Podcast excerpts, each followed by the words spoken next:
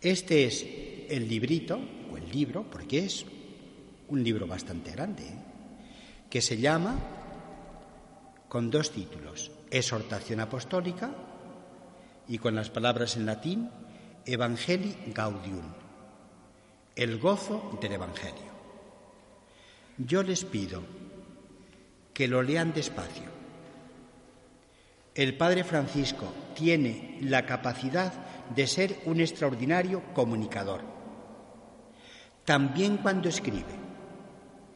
Él, aparte de ser una persona con una vasta cultura, con una buena formación teológica, aunque no fue profesor de teología, sí fue profesor de teología. ¿Y con qué categoría? El Papa emérito Benedicto XVI. El Papa Francisco había sido un jesuita, como todos sabemos, continúa siendo jesuita, director de muchos ejercicios, con responsabilidades en la Compañía de Jesús, muy joven había sido provincial, Argentina, director también de algunos colegios, confesor en una casa que tienen en Córdoba, una persona que dirigió mil tandas espirituales, ejercicios espirituales, por ejemplo, la conferencia episcopal, el año 2006 nos dirigió los ejercicios espirituales. Encontramos aquí a un buen comunicador, que fue profesor de literatura también, escribe muy bien, va directamente al grano, no se enreda en las cosas colaterales y aquí resuenan muchas de las expresiones que ya a lo largo de los meses antes de hacer pública esta exhortación apostólica le habíamos oído.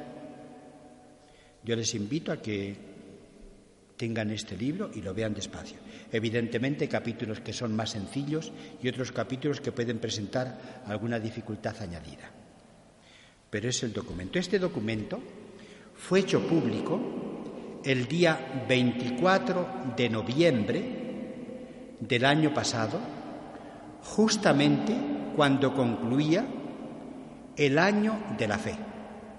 El año de la fe que había sido convocado, como todos recordamos, con ocasión de los 50 años del comienzo del Concilio Vaticano II, había sido convocado por el Papa, emérito ya, Benedicto XVI. Lo clausuró el Papa Francisco y en la clausura hizo público este documento, que es, repito, una exhortación apostólica.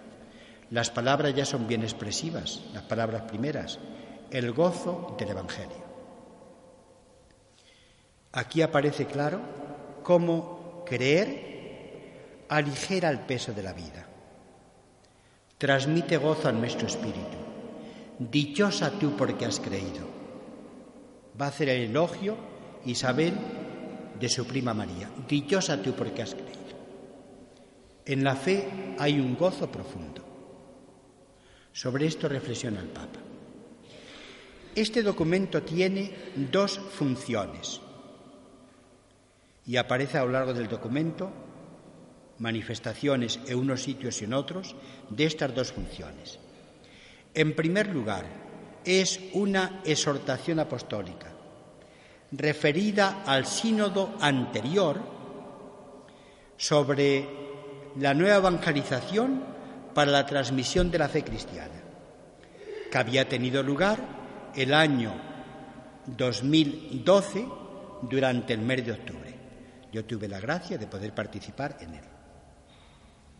Pues bien, los padres sinodales presentaron un material enorme al Papa con la petición de que, si lo creía oportuno, hiciera una exhortación apostólica sobre el sínodo. Esta misión tiene también este escrito. Por esto aparece con frecuencia bastantes citas de proposiciones se dicen del sínodo del año 2012. Pero especialmente este documento es programático. Es decir, aquí aparecen las aspiraciones, los deseos, los proyectos, las invitaciones a las que el Papa nos convoca. Dice literalmente al empezar el mismo documento, en esta exhortación quiero dirigirme a los fieles cristianos para invitarlos a una nueva etapa evangelizadora e indicar caminos para la marcha de la Iglesia en los próximos años. Esta intención del carácter programático del escrito aparece también de vez en cuando a lo largo de las páginas, con unas expresiones u otras. Es un documento, como digo, programático y especialmente programático. Se refiere mucho menos al contenido del sínodo anterior que al programa del pontificado que él está desarrollando. Lógicamente hay una convergencia muy grande entre la temática del sínodo y también las nuevas fuerzas, líneas de fuerza, que el Papa nos está marcando. Hay una gran convergencia. Las palabras primeras son el título del contenido de la exhortación, el gozo del Evangelio. El gozo del Evangelio, dice el Papa al empezar, llena el corazón y la vida de los que se encuentran con Jesús. Por tanto, seguramente nos invita a todos a cambiar un poco de chip, que andamos todos por la vida como pesadumbrados. La Iglesia en aquel momento también estaba como muy acosada, recordad los últimos meses, los últimos años del pontificado del Papa Benedicto, con unos temas en la opinión pública que la estaban como acogotando, y el Papa Francisco ha creado una atmósfera muy distinta. Yo estoy convencido de que la percepción desde el exterior, por decirlo de alguna forma, de la Iglesia ha cambiado profundamente con la forma de presentarse, de actuar, con los gestos, con las palabras que el Papa Francisco va teniendo en un lugar y en otro nos ha dicho a todos, vamos a ver, levantaos, ¿por qué estáis así? Salid, que creer es gozoso, que evangelizar es la dicha de la Iglesia. Si queréis, pero esto ya es una reflexión mía, si queréis, el Evangelio es gozo por tres motivos o si queréis, en el recorrido del Evangelio. Jesús, nuestro Señor, su actividad, su predicación, su forma de vivir, la englobó en la categoría Evangelio. Claro, nosotros estamos habituados a escuchar muchas veces la palabra Evangelio. Evangelio quiere decir buena noticia. Buena noticia. Igual que Eucaristía, es otra palabra que hemos mantenido en el original griego, Eucaristía significa acción de gracias. Y caritas significa amor cristiano, que a veces a lo mejor con las expresiones podemos estar como con una especie de costra que nos invita o nos impide llegar hasta lo que realmente significa. Evangelio es buena noticia. ¿Por qué es Evangelio? La buena noticia que nuestro Señor predicó porque nos decía a todos, Dios está cerca, Dios viene a tu encuentro, Dios no es un ser resentido, Dios no tiene el palo en alto para darte en la cabeza si te mueves mínimamente. Dios es nuestro Padre. Dejemos imágenes tantas veces tremendistas de Dios para ir al encuentro del Padre como el Hijo pródigo, que todos nos hemos distanciado de Dios en tantos momentos. Y el hijo pródigo vivía más lejos de la casa del padre, vivía muy mal. En esa parábola del capítulo 15 de San Lucas aparece la degradación permanente de aquel muchacho. Iba dando tumbos por la vida.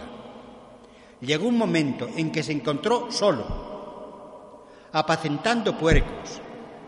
Le prohibían alimentarse de las algarrobas, de las bellotas, de los cerdos. Despreciado. Cuando tenía dinero, así tenía de amigos. En el momento que se le terminó, solo como la una. Y desde esa postración haciendo un revulsivo su vida, como también la nuestra, para decir, voy donde mi Padre. Y le diré, he pecado contra el cielo y contra ti.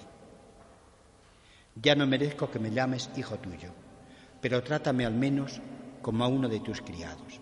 Y se preparó el discursito. El padre todos los días se asomaba por si venía su hijo, porque el corazón le estaba diciendo, mi hijo lejos de aquí no está bien. Volverá. Y cuando lo divisa, corre al encuentro del hijo, lo cubre de besos, Dice el texto, le besaba efusivamente, por supuesto. No le dejó presentar, pronunciar el discurso que había preparado. Le restituyó en la condición de hijo, haciendo una fiesta por el retorno. Podemos decir, pero qué injusticia, encima de que hizo dinero de su hacienda. Vivió disolutamente. Ahora vuelve y el pap, el padre, le acoge como a hijo, le restituye en la condición de hijo e incluso hace una fiesta. Esto es la buena noticia de Dios. Jesús nos ha revelado el rostro del Padre Dios. Por eso el Evangelio es buena noticia. Yo no sé cómo nos encontramos cada uno esta noche. Yo lo que te diría, querido hermano, querida hermana, Dios está cerca de ti y llama a tu puerta. Te viene muy bien creer. En la comunicación con Dios tu vida va a ser rehabilitada, va a recobrar esperanza y gozo. Ese es el primer momento del Evangelio, lo que nuestro Señor Jesucristo hizo y dijo. Y lo tenemos que actuar, que es actual. No es simplemente un texto escrito hace ya muchos años de algo que vete a ver qué significó. Es actual para nosotros. Un segundo momento. Si lo que Jesús anuncia es buena noticia, cuando es recibido personalmente, el Evangelio no lo podemos meter con una jeringuilla en el corazón de las personas. Se escucha toca el corazón y la persona que se, vuelve a Dios por la fe y por la conversión recibe el gozo del Evangelio. Ese es el segundo momento. El Evangelio, que es buena noticia en sí mismo, se convierte en alegre noticia para cada uno de nosotros. Y un tercer momento, quien ha experimentado el gozo con el encuentro con Jesucristo, debe también salir evangelizadoramente allí donde vaya discurriendo su vida, para ser mensajero de la buena noticia de Dios. En esto consiste la dicha de la misión de la Iglesia. No podemos reservarnos el Evangelio para nosotros mismos. Tenemos que transmitirlo. Claro, uno se pregunta, pero vamos a ver, en medio de nuestra sociedad, con los problemas que tenemos, todos tenemos nuestras dolencias y nuestras enfermedades. Mi familia está así. En el matrimonio ando así así. Tengo algún hijo, alguna hija, algunos, en un paro muy prolongado. Pero vamos a ver, hablar de gozo, no es un insulto. ¿O es que usted cree que la fe es una evasión? Si nosotros al creer no nos hacemos peatones de las nubes, si pisamos la tierra, lo que ocurre es muy distinto pisar la tierra con la mirada puesta en Dios que pisar la tierra, ir caminando diariamente por la vida, al margen de Dios. Al margen de Dios. Todos tenemos la experiencia. Visitamos enfermos en un hospital y nos encontramos, pensemos, con dos, tres en la habitación. Hay enfermos que han asumido su enfermedad que realmente nos evangelizan. Y hay otras personas que se revuelven por dentro que se revelan con B por dentro. El Evangelio está llamado a ser gozoso en nuestra vida concreta. Hay tres constantes, no sé si las voy a anunciar, después ya lo que creáis oportuno, pues puedo desarrollar. Hay tres constantes, a mi modo de ver, en esta exhortación apostólica, que van como transversalmente, impregnando este documento. Unas veces se desarrolla algún aspecto con mayor detenimiento y otras veces hay como alusiones más bien fugaces. Pero hay tres constantes. Una primera constante, la alegría del Evangelio y el gozo de evangelizar. Yo diría a los que estamos desarrollando la misión en la Iglesia, todos vosotros, pensad catequistas, presbíteros, madres, padres de familia, participantes en tantas tareas de la comunidad cristiana, que el Señor nos dé gozo al afrontar diariamente estas tareas. Yo pido a todos, recemos antes de comenzar un trabajo pastoral para que el Señor se haga presente, para que ponga en nuestra vida, en nuestros labios, en nuestra forma de presencia, aquello que quienes escuchan necesitan escuchar, para que abra el corazón de los que escuchan. El Evangelio entra en el corazón a través de la puerta de la fe.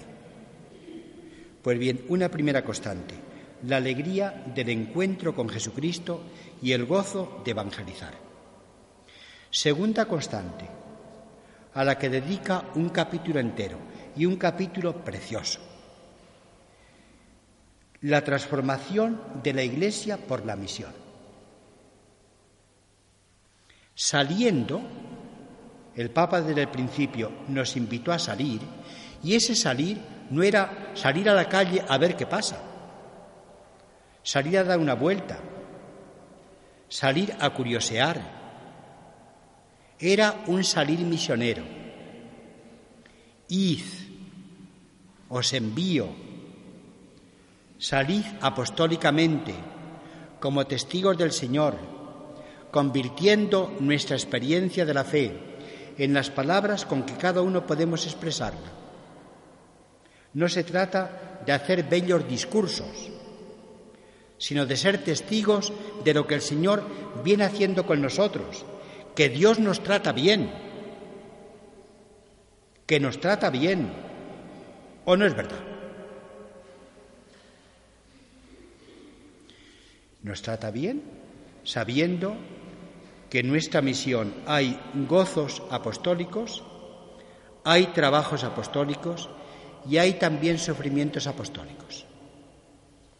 Yo este año, en los ejercicios espirituales que hemos tenido como es habitual, a mediados del mes de enero, he leído un comentario precioso a la primera carta de San Pedro, precioso, de alguien, no es un profesor de exégesis, pero conoce muy bien la exégesis, alguien que ha sido el fundador de un grupo apostólico, espiritual y misionero en el norte de Italia. Se llama él Enzo Bianchi. Y comenta esta carta de San Pedro y constantemente aparece lo siguiente. la posibilidad, no la incompatibilidad, sino la posibilidad de poder unir en nuestra vida el trabajo por el Señor y la alegría en el Señor. Mirad, la medida de nuestras tristezas viene dada porque volvemos la espalda a Dios y nos desentendemos de los que están a nuestro lado. Haz el bien y encontrarás ahí un surtidor de gozo permanente. Y también te puedes encontrar con críticas, con sonrisas, que pueden hacer sufrir. Nosotros nos gozamos en el Señor. Evidentemente, las cosas que nos hacen sufrir, nos hacen sufrir también a todos. Que nosotros no tenemos una vocación particular de gozarnos en el sufrimiento. Nosotros no somos masoquistas.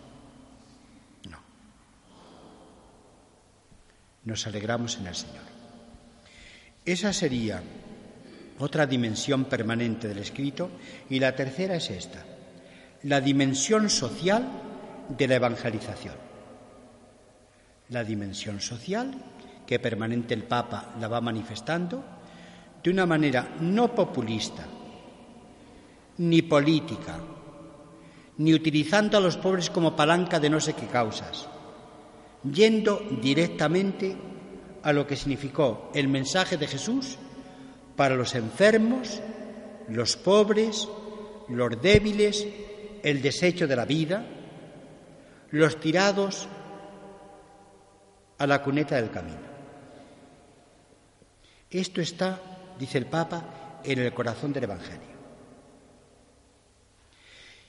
Y él comenta una expresión que tuvo el Papa emérito Benedicto XVI en el discurso de apertura de la conferencia del Episcopado Latinoamericano y del Caribe en Aparecida. Y el Papa Benedicto nos dijo en aquel discurso, recordáis que se había hablado mil veces de la opción preferencial por los pobres y no sé qué cosa, pues bien, el Papa entonces nos dijo, nuestro Señor Jesucristo ha hecho la opción de ser pobre. Y así aparece casi literalmente en la segunda carta de San Pablo a los Corintios.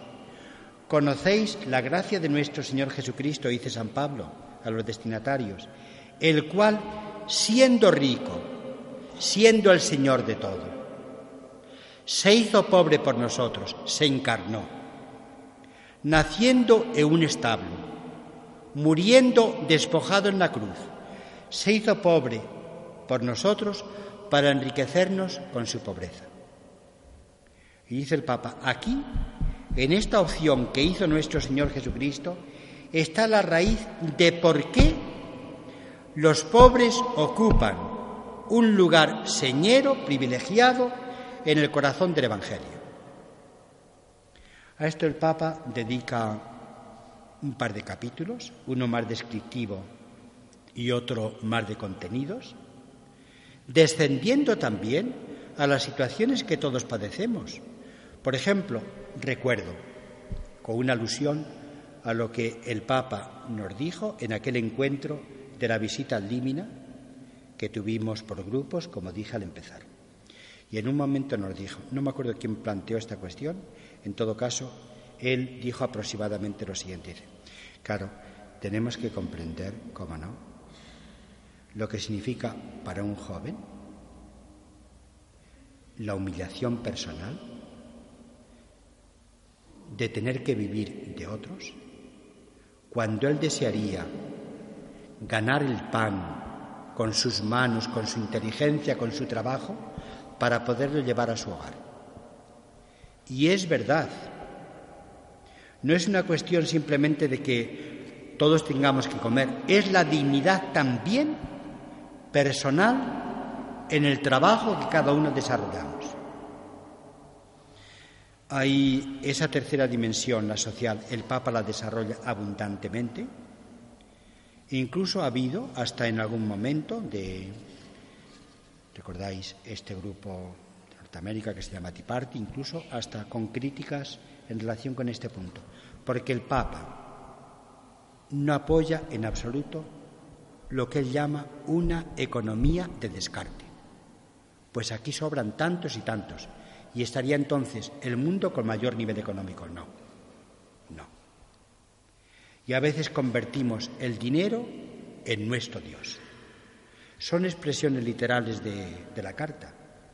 Vedlo, que a todos nosotros nos afectan muchas de estas reflexiones que el Papa nos va haciendo a lo largo de este escrito.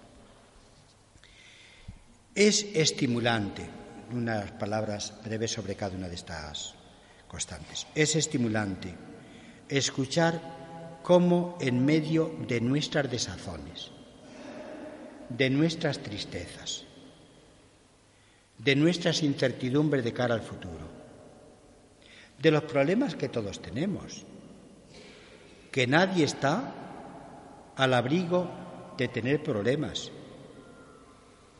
Es estimulante el que el Papa nos diga que en la fe hay escondida una alegría. Creer no es ser seriotes, que a veces da impresión de que llevamos el rostro que casi no lo pisamos. La fe hace personas gozosas, hace personas serviciales. La alegría a la que el Papa está aquí aludiendo es aproximadamente la siguiente. La satisfacción de fondo que nace en todos nosotros cuando vivimos obedientemente ante Dios y fraternalmente con los demás. Hay del fondo del corazón una fuente de paz. Nos sentimos en nuestra propia piel y nos sentimos bien. No es que tengamos que hacer una especie de sonrisa forzada como de publicidad. No. A veces la publicidad nos muestra rostros que aparentemente son muy sonrientes, porque se han preparado para esa escena, en el momento que salen de ahí a veces, qué sufrimientos hay en la vida, qué sufrimientos y qué soledad y cuántas rupturas.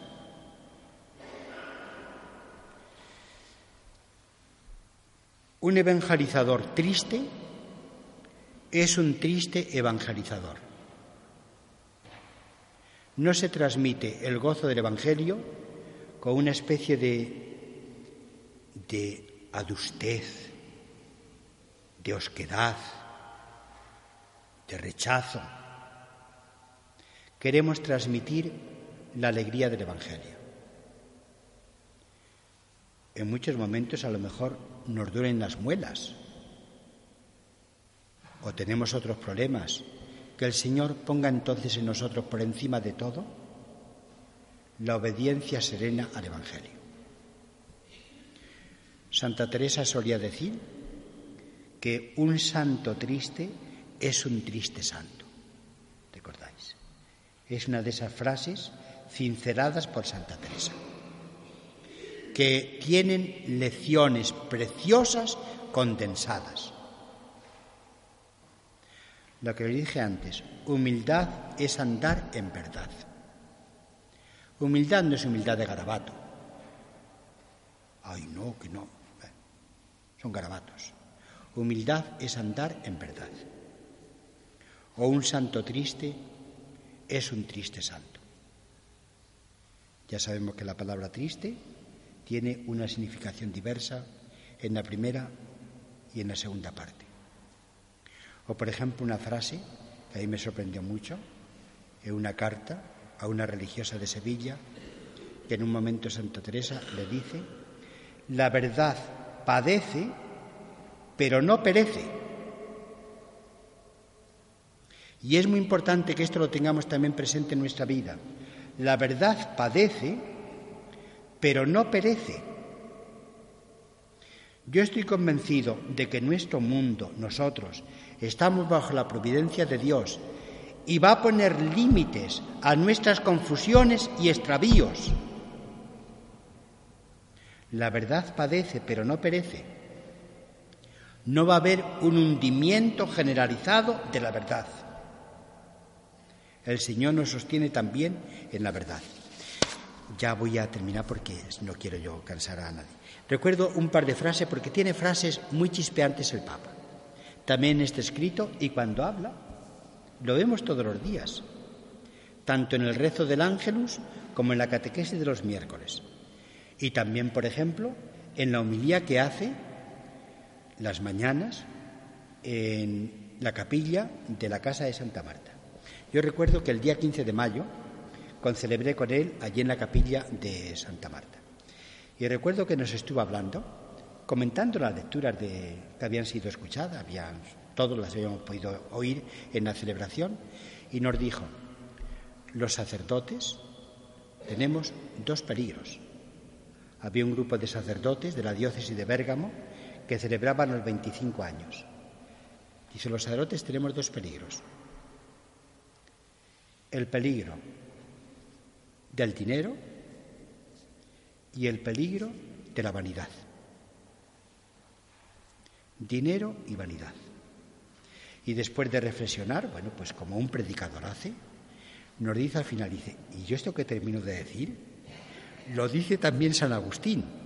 Por tanto, hagan ustedes caso a San Agustín. Constantemente tiene manifestaciones de este estilo.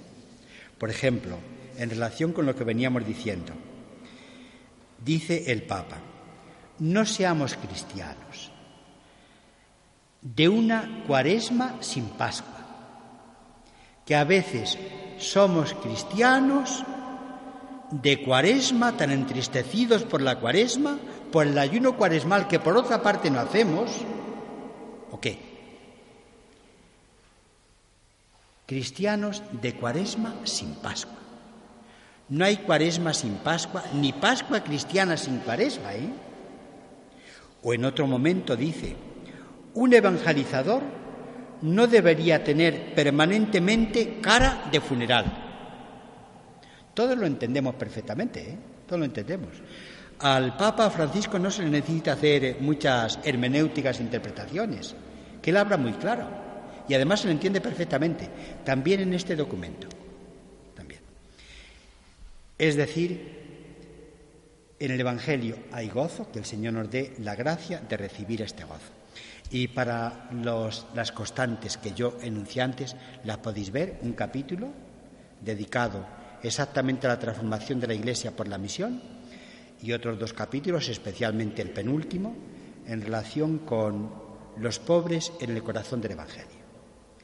Me alegro mucho de conversar con todos esta tarde y de presentaros este documento que merece la pena ser leído. muchas gracias.